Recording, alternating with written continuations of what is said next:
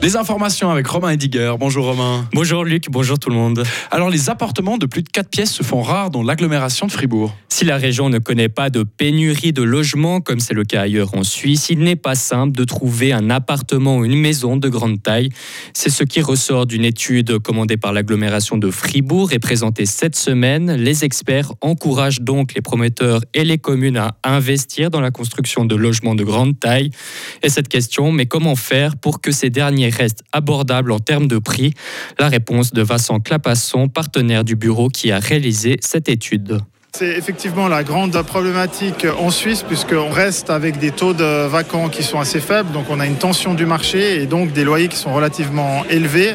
Une des possibilités, ce serait de construire beaucoup plus de logements sociaux, subventionnés, de logements de type coopérative à prix coûtant, ou d'inciter peut-être des communes qui ont des terrains à prévoir des programmes de logements euh, sociaux, de logements subventionnés dans leur planification euh, urbaine et territoriale des prochaines années.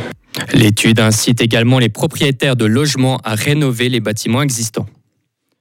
Une frayeur pour une habitante de Montillier dans le district du Lac. Dans la nuit de jeudi à vendredi, cette femme de 56 ans est réveillée par du bruit. Elle se rend compte que des cambrioleurs ont pénétré chez elle.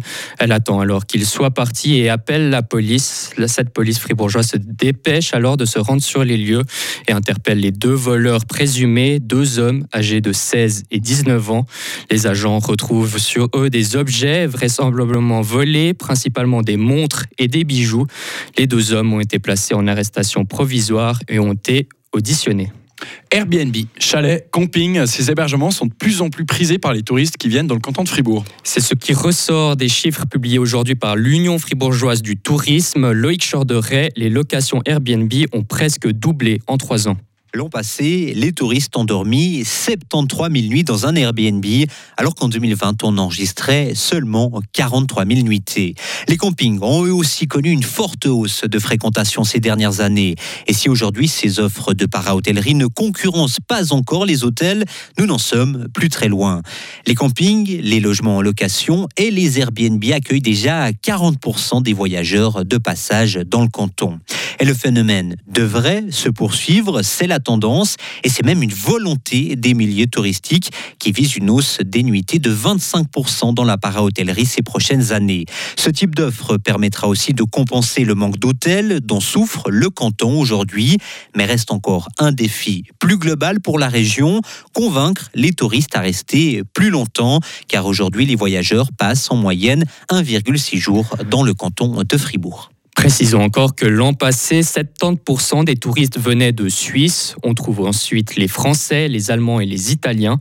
Les touristes chinois étaient encore peu nombreux en 2023, mais ils font leur grand retour après une absence en 2020, 2021 et 2022 près d'un milliard de francs prévus pour la culture entre 2025 et 2028. Ce budget a été validé par le Conseil fédéral hier. L'objectif est notamment d'améliorer les conditions de travail dans la branche et de mieux tenir compte des nouveaux formats numériques.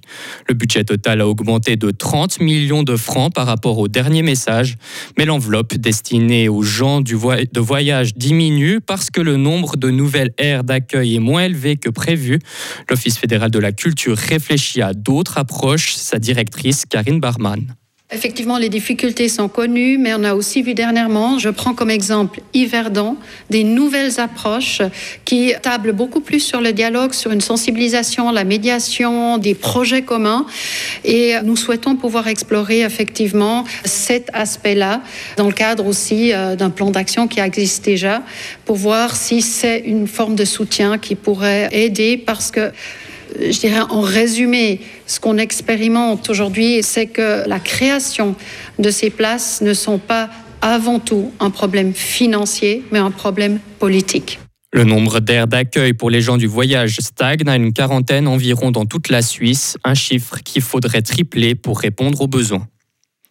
À l'étranger maintenant, une première. En France, l'Hexagone va devenir lundi le premier pays à inscrire dans sa constitution l'interruption volontaire de grossesse. Les sénateurs et députés réunis au château de Versailles devraient approuver à une très large, large majorité la modification de la loi proposée par le gouvernement. Selon le ministre de la Justice, Éric Dupont-Moretti, il s'agit d'une nouvelle page du droit des femmes. De retour dans notre comptant maintenant, c'est l'heure des playoffs en volleyball féminin. Et oui, en sport, pour les Power Cats, les choses sérieuses débutent aujourd'hui à 17h. Troisième de la saison régulière, Gain affronte Genève au Limaker lors du premier acte. Le second match est prévu samedi prochain dans la cité de Calvin. Retrouvez toute l'info sur frappe et frappe.ch. Radio FR. Quelle est la couleur du ciel? Alors aujourd'hui, le ciel se voile avec encore de belles éclaircies le matin, mais pour cet après-midi, il pourrait y avoir des précipitations, maximum 11 degrés en pleine. Demain, dimanche, météo assez similaire à celle d'aujourd'hui. Une journée nuageuse avec des éclaircies sur le plateau. Les températures oscilleront entre 5 et 10 degrés. Et puis la limite plus neige s'abaissera de 1400 à 700 mètres. Finalement, pour le début de la semaine prochaine, on peut s'attendre à de nombreux nuages et nos journées seront rythmées par les averses récurrentes. Pour les températures, elles attendront maximum 10 degrés.